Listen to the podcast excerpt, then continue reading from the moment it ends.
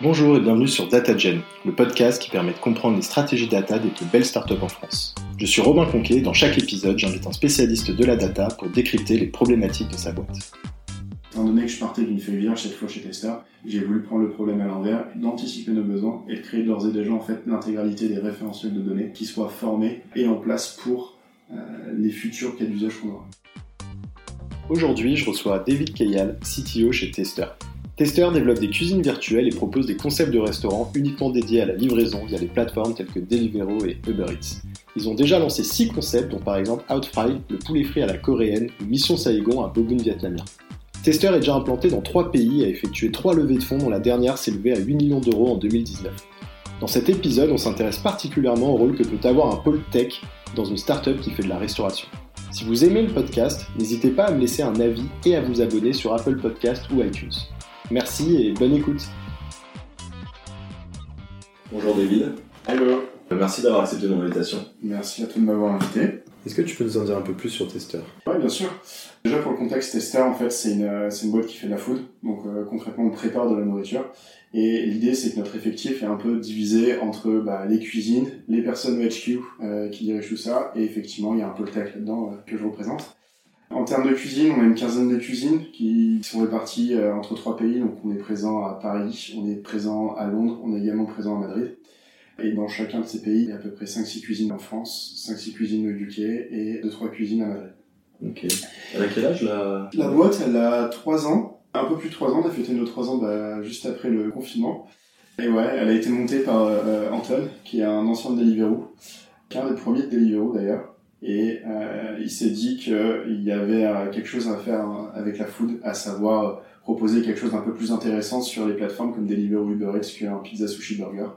Et il en est arrivé à développer un peu ce, ce concept de, euh, de cuisine dédiée à la delivery, avec une spécialisation sur la food asiatique. C'est qu'on Euh, n'a pas, on n'a pas parlé des concepts. En ce moment, il y en a trois, c'est ça, il y a le poulet frit. Les deux autres, tu peux les... Alors il y en a un peu plus que trois, donc on fait, euh, on fait effectivement du poulet frit coréen, on fait des bobounes vietnamiens, on fait également, euh, on faisait d'ailleurs également des, des pokéballs hawaïens. On a lancé récemment un nouveau concept de burger asiatique végétarien que je vous Ah, recommande d'essayer. C'est vraiment, C'est toujours des concepts originaux, c'est marrant. Ouais, on essaye, on essaye de, euh, voilà, bah, comme je te l'ai dit, de, de sortir un peu du pizza sushi burger. Et euh, si on doit en faire un des trois, typiquement le burger ici, bah, on va essayer d'avoir une, une touche un tout petit peu euh, différente. Donc là, on est sur des, euh, sur des burgers bah, asiatiques et en plus de ça végétariens. Et euh, donc toi, t'es es CTO euh, chez Tester. Euh, tu peux nous dire un peu comment tu t'es retrouvé CTO dans cette boîte? Ouais, c'est une histoire qui est assez drôle. Euh, concrètement, ce qui s'est passé, c'est que bah, j'ai fait trois ans de conseil, bah, c'est là où on s'est rencontrés. Et euh, suite à ça, j'avais envie de quelque chose de nouveau, j'avais envie de me projeter dans un projet euh, concret, arrêter de faire du conseil, donc plusieurs missions, mais vraiment avoir un objectif concret. Et j'ai commencé à chercher euh, dans, dans le domaine des startups. Et il faut savoir, ça n'a rien à voir avec le travail, mais que j'ai euh, une grande lubie pour le poulet, le poulet au général, le poulet frit en plus particulier. Euh, je fais même des chicken quests, c'est-à-dire que je voyage dans des pays et je teste spécifiquement certains poulets. si ça t'intéresse, faut que t'ailles à Amsterdam, il y a Van Split, un des meilleurs, un des meilleurs poulets pour moi en Europe. Et l'idée, c'est que, bah, grande lubie pour le poulet frit en plus.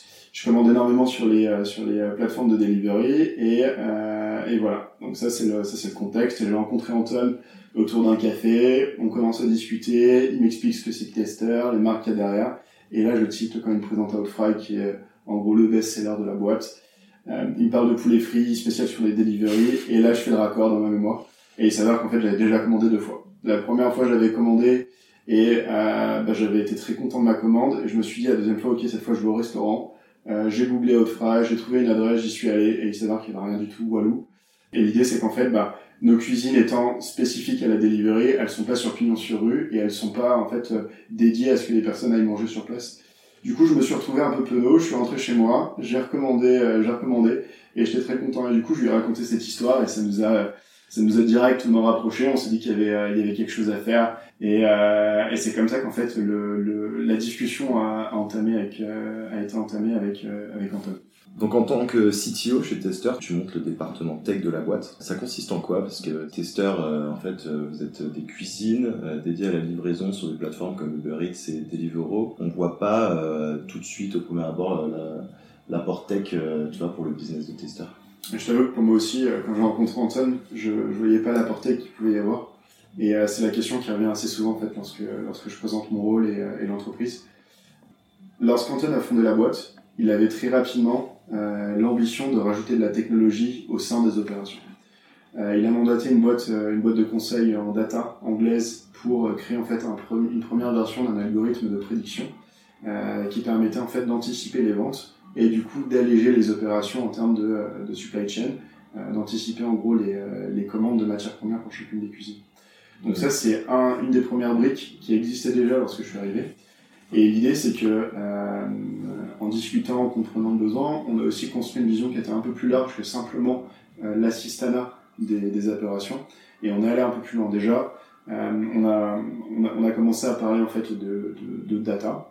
Euh, avant même de parler de prédiction, on a parlé de data au sens général. Donc ça passe par l'analytics. Avant que j'arrive, il était impossible, à moins d'agréger manuellement l'intégralité des informations proposées par Deliveroo ou ne serait-ce que d'avoir une vision globale de combien la boîte fait de commandes par jour. Euh, de ça, on découle en fait tous les sujets bah, d'infrastructure. Quelle, infrastructure je veux mettre en place pour récupérer ces informations? Quelles sont les sources de données? Comment je les nettoie? Comment je les normalise pour qu'elles soient au même format et que je puisse les exploiter? Et également, quelles sont les données dont je vais avoir besoin à l'avenir et de commencer à anticiper des besoins. Donc ça, c'est la première, c'est vraiment le tout premier besoin qu'on a mis en place, est l'analytics. C'est arrivé, euh, c'est arrivé sur, euh, c'est arrivé de manière concrète très très rapidement. Ça n'a pas été un effort, ça a simplement été de l'agrégation d'informations ayant cette, euh, cette visibilité qu'on peut désormais donner en fait à l'intégralité de l'entreprise, on a commencé à découler de nouveaux besoins. Donc le premier, ça a été des besoins très opérationnels. Comment on fait pour en fait euh, assister la supply chain? Comment on fait pour assister les opérations pour effectivement que ça se passe mieux en cuisine? Le deuxième, ça a été de mettre en place effectivement pas mal d'automatisation. Et enfin, c'est de euh, également développer des outils qui cette fois vont être à destination de, de nos clients en direct.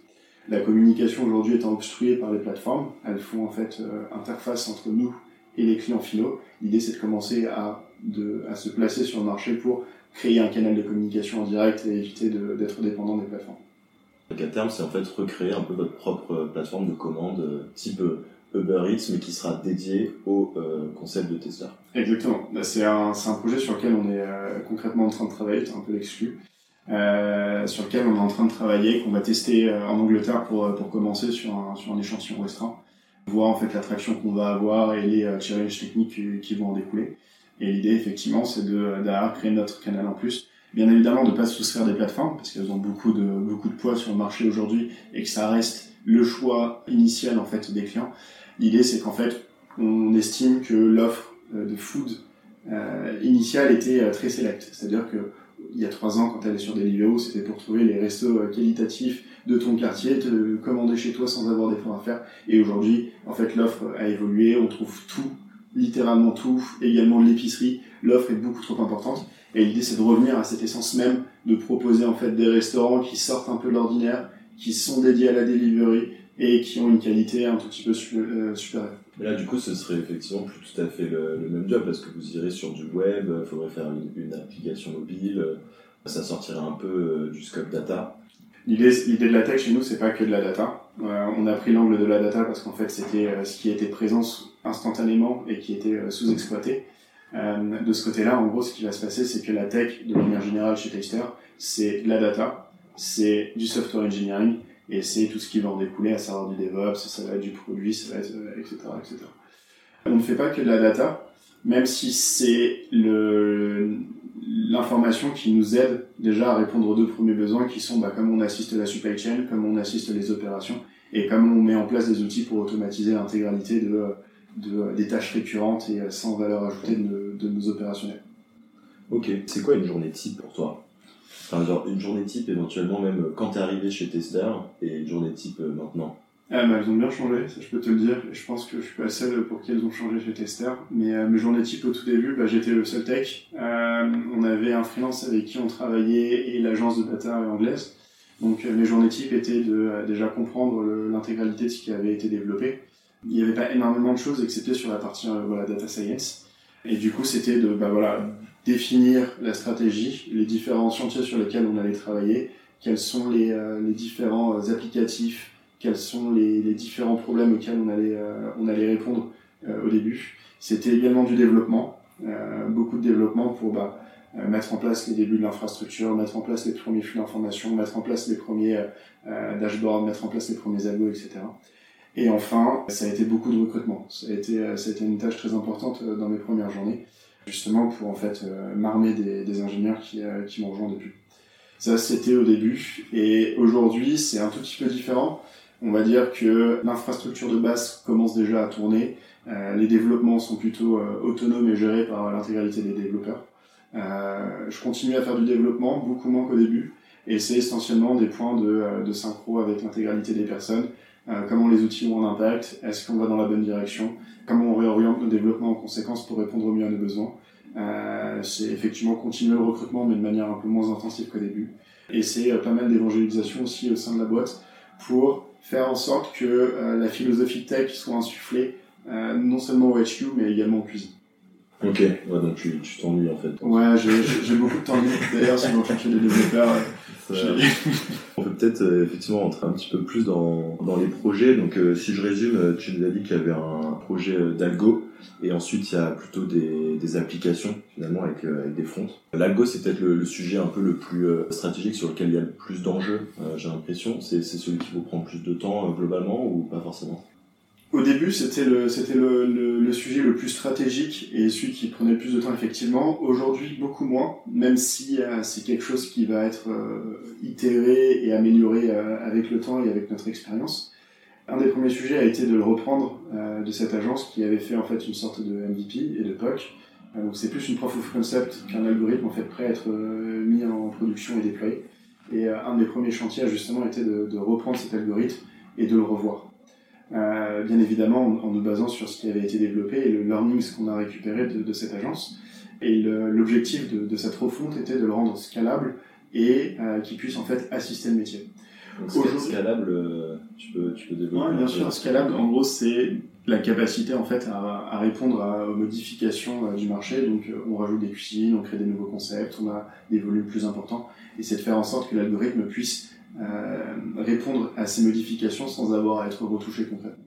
Juste peut-être pour euh, résumer, parce que c'est peut-être pas forcément limpide pour tout le monde. En fait, si je me mets dans, les chaussures du client, donc je suis euh, un acheteur de matières premières, que tu me disais. Hier, en fait, tous les soirs, je devais estimer un petit peu manuellement les commandes qu'il fallait passer au fournisseur.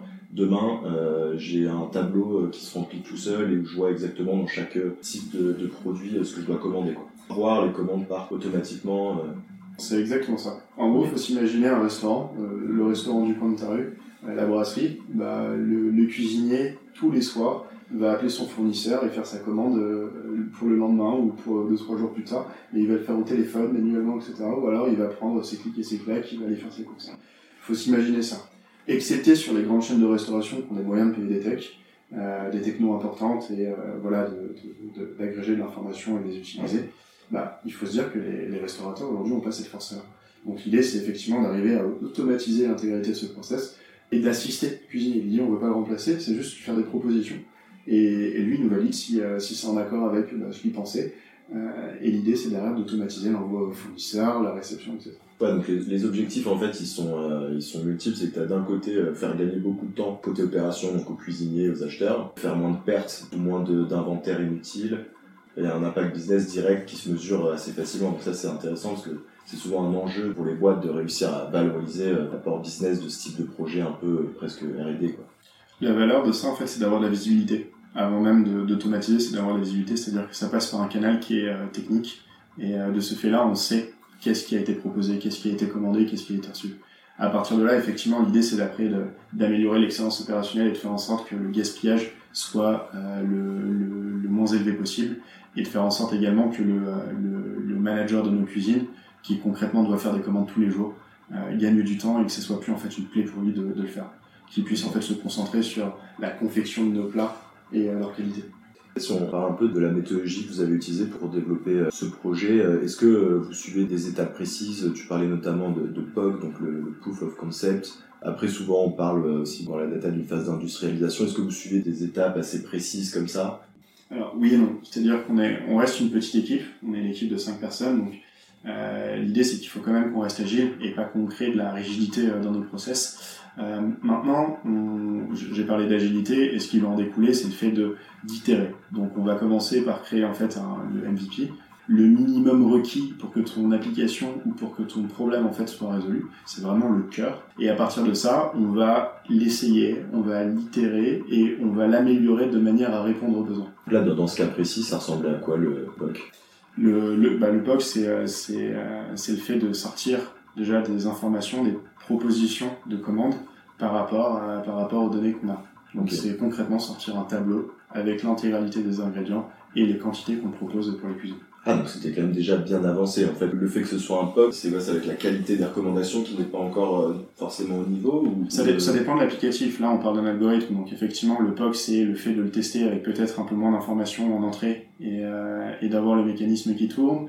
Euh, ça, ça peut être voilà le POC. C'est-à-dire que dans les premières versions, on n'utilisait que des données de vente. Maintenant, on utilise des données qui peuvent être marketing, des données un peu météo. Donc, il vient s'améliorer au fur et à mesure. Sur un applicatif, ça peut être, OK, bah, le, la, la, création du, du, de la fonctionnalité mère euh, qui va faire qui va faire en sorte que l'applicatif marche sans avoir par exemple je sais pas le, euh, les onglets de connexion ce genre de choses. Donc c'est vraiment le, le cœur du cœur. Ok, et là vous en êtes tout du coup? Sur la partie algorithmie, on a fait, on a fait une bah, deuxième version si, si on compte celle de, de, de l'agence, mais une deuxième version qui est, qui est fonctionnelle, qui est industrialisée, c'est-à-dire qu'elle est utilisée par nos cuisines aujourd'hui pour les assister. Et on a ouais, toutes les cuisines dans, dans, tous les pays. L'idée c'est qu'il y a eu un gros travail aussi où on a intégré le, les équipes de supply chain pour faire en sorte que les, les, les processus de commande soient identiques dans tous les pays. Euh, et donc ça c'est sur la partie data et en fait on ne s'est pas arrêté là. L'idée c'est qu'on a également construit toute la partie référentielle, euh, donc le cœur de l'information qui, euh, qui appartient à testeur. Et c'est grâce à ça en fait qu'on va commencer à avoir un écosystème data fonctionnel. L'idée c'est que euh, d'après moi, une des problématiques euh, data qu'on va retrouver dans pas mal d'entreprises, c'est le fait de commencer par des euh, cas d'usage très avancés, data avec de la data science, de la prédiction, etc., sans avoir la, donnée qui derrière est propre, nettoyée et utilisable. Et, et étant donné que je partais d'une feuille vierge cette fois chez Tester, j'ai voulu prendre le problème à l'envers, d'anticiper nos besoins et de créer d'ores et déjà en fait l'intégralité des référentiels de données qui soient formés et en place pour les futurs cas d'usage qu'on aura. Comment vous faites pour bien comprendre euh, les problématiques euh, justement de vos clients internes? Bah c'est une des forces de testeur, c'est d'être en capacité en fait de développer un produit ou des produits qui euh, vont être utilisés par des personnes en interne. On n'est pas en fait une société SaaS qui vend ça à des externes et qui doit aller chercher euh, le, le, besoin. Là, on est en direct avec nos cuisines. Ça c'est ça c'est la, la, première chose, c'est déjà le contexte nous aide. La deuxième chose, c'est que tous les devs euh, qui arrivent chez Tester doivent euh, faire un chiffre en cuisine. Donc tu vas en cuisine euh, un midi et euh, ton baptême, tu fais ton baptême du feu. Tu dois aller servir du poulet frit concrètement, si je, si les choses. Donc déjà, ça te permet de te, projeter sur le terrain et de voir concrètement comment ça se passe en cuisine, où est-ce qu'il peut y avoir des choses qui peuvent être améliorées par la tech, des, des points d'attention, des points de douleur qui peuvent être améliorés c'est quelque chose qu'on essaye de, de, de garder dans, le, dans, la philosophie de la tech. Tout à l'heure, tu me parlais d'une méthode. On n'a pas réellement de, de, de, framework, on va dire, précis pour le, pour le simple fait qu'on a une petite équipe. Euh, néanmoins, il y a une chose qui est importante, c'est qu'à partir du moment où on développe un outil pour un utilisateur, euh, on va s'asseoir à côté de l'utilisateur ou alors on va en cuisine tester l'applicatif avant de le déployer. Ce qui nous permet de récupérer en fait des, retours concrets et, euh, et réels dans les produits de manière générale, c'est toujours un peu le challenge clé de réussir à rester euh, très proche du besoin des clients. Et vous, de votre côté, ce serait quoi le plus gros challenge que vous avez rencontré sur ce projet en particulier ou même plus globalement sur euh, tous les produits tech? Le, plus gros challenge pour moi, c'est l'adoption, je pense, de nos outils. Euh, pour la simple et bonne raison que même si on est très proche du terrain, on parle quand même à une population déjà qui est internationale, donc qui parle trois langues qui est pas prêt de, enfin, qui est pas prêt de se réduire et du coup on va continuer à probablement développer des, nouvelles villes, des nouveaux pays. Euh, donc déjà il y a, la distance. Ensuite l'adoption dans les cuisines. Euh, on est en train d'interagir avec une population qui est euh, très culinaire, donc qui n'est pas forcément des grands consommateurs d'applications, de smartphones, d'ordinateurs, donc très très loin de la data et de la tech.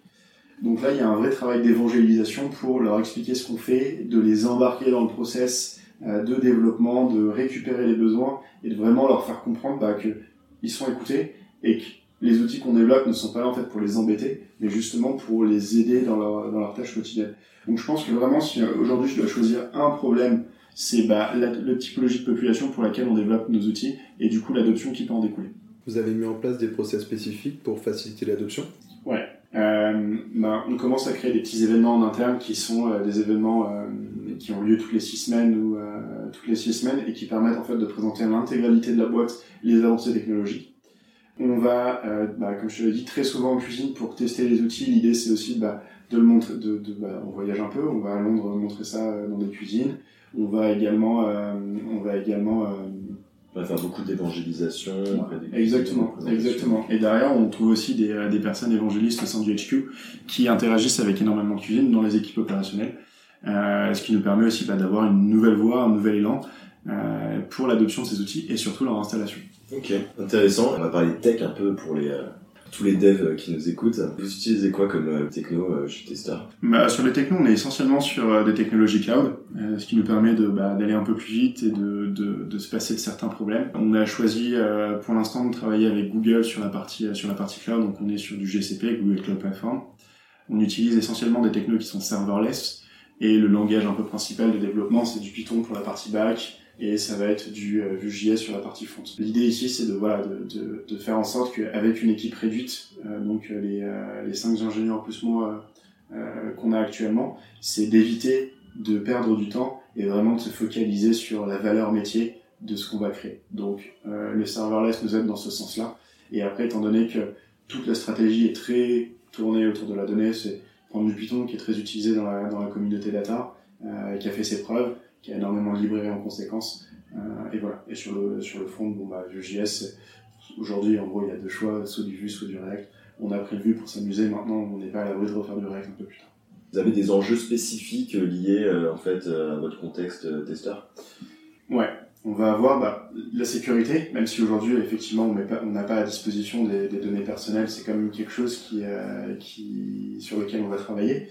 Euh, je pense que c'est une réponse que tout le monde te donnera, euh, tout, tout, le monde ira dans le sens de la sécurité, parce que c'est c'est quelque chose qui est, qui est une base aujourd'hui dans l'informatique.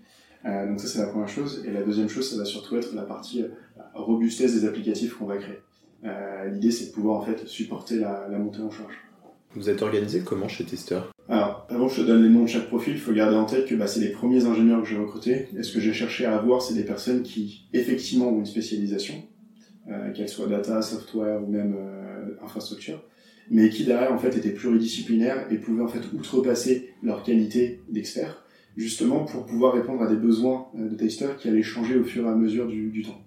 Euh, je m'explique. En gros, nos ingénieurs aujourd'hui ne font pas juste du développement. Ils vont jusqu'à, euh, ils vont de la récupération du besoin aux interactions avec les métiers, à la mise en place d'ateliers, aux tests en cuisine, au développement, à l'itération, mais également à la communication autour.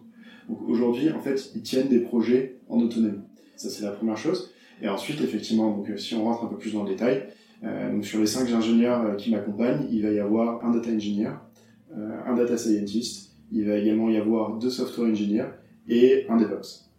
Donc on remplit à peu près toutes les cases nécessaires pour euh, nos besoins initiaux. Il va nous manquer pas mal de choses, néanmoins, euh, on a ce qu'il nous faut, et en fait, ils sont tous à peu près full stack, donc ça leur dérange pas de faire bah, un peu de front de temps en temps, un peu de back quand c'est pas leur expertise, faire un peu d'infra, faire de la CI, etc. Et sur, euh, sur un projet type, par exemple, sur le projet Algo, tout le monde intervient. Ils sont pas séparés euh, sur différents projets. Ça dépend de la temporalité. C'est-à-dire que sur les lancements de projets, les très gros projets sur lesquels, bah, euh, qui va avoir un impact sur l'intégralité de, de, de, tous nos assets technologiques, il est, il, est, euh, il est évident que tout le monde va interagir un peu, tout le monde va réfléchir en, en, bonne intelligence pour établir l'infrastructure, l'architecture qui va répondre au mieux à tout le monde. Euh, néanmoins, en fait, ça commence à se dessiner, chaque personne prend un peu une spécialité. Donc sur la partie algorithmie, effectivement, le data scientist a pris ses marques et c'est un peu devenu le honneur de, de cette partie-là. Même si le savoir et toute la documentation est partagée avec tout le monde, de manière à ce que tout le monde soit au même niveau d'expertise. On arrive sur les euh, dernières questions. Est-ce que tu as une recommandation de contenu que tu pourrais euh, conseiller euh, aux auditeurs, que ce soit pro ou pas pro d'ailleurs, comme tu préfères?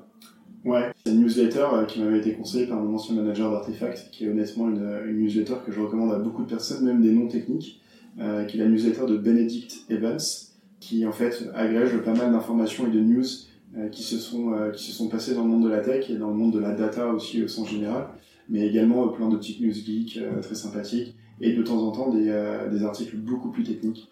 Donc en fait, il y en a pour tout le monde là-dedans. Ok, trop cool. Et enfin, est-ce que tu peux me parler d'une autre équipe en France qui développe genre une technologie avancée que tu penses que je devrais interviewer? Algolia. C'est des Français qui ont monté ça. Euh, elle a un rayonnement international aujourd'hui, elle a une valorisation qui est énorme, techniquement c'est des, euh, des, monstres. tu, veux, tu veux rappeler ce qu'ils font Algolia Ils font de la search as a service, donc concrètement ils permettent d'améliorer en fait les moteurs de recherche de différents sites euh, sans avoir en fait à impacter l'intégralité de l'infrastructure d'un site internet. Donc c'est vraiment de, du limit plug and play pour voilà, améliorer la, la, la recherche sur les sites internet. Merci David. Merci à toi. Et à bientôt. À bientôt. Merci d'avoir écouté cet épisode. Si vous a plu, n'hésitez pas à me laisser un avis sur Apple Podcast ou iTunes. À bientôt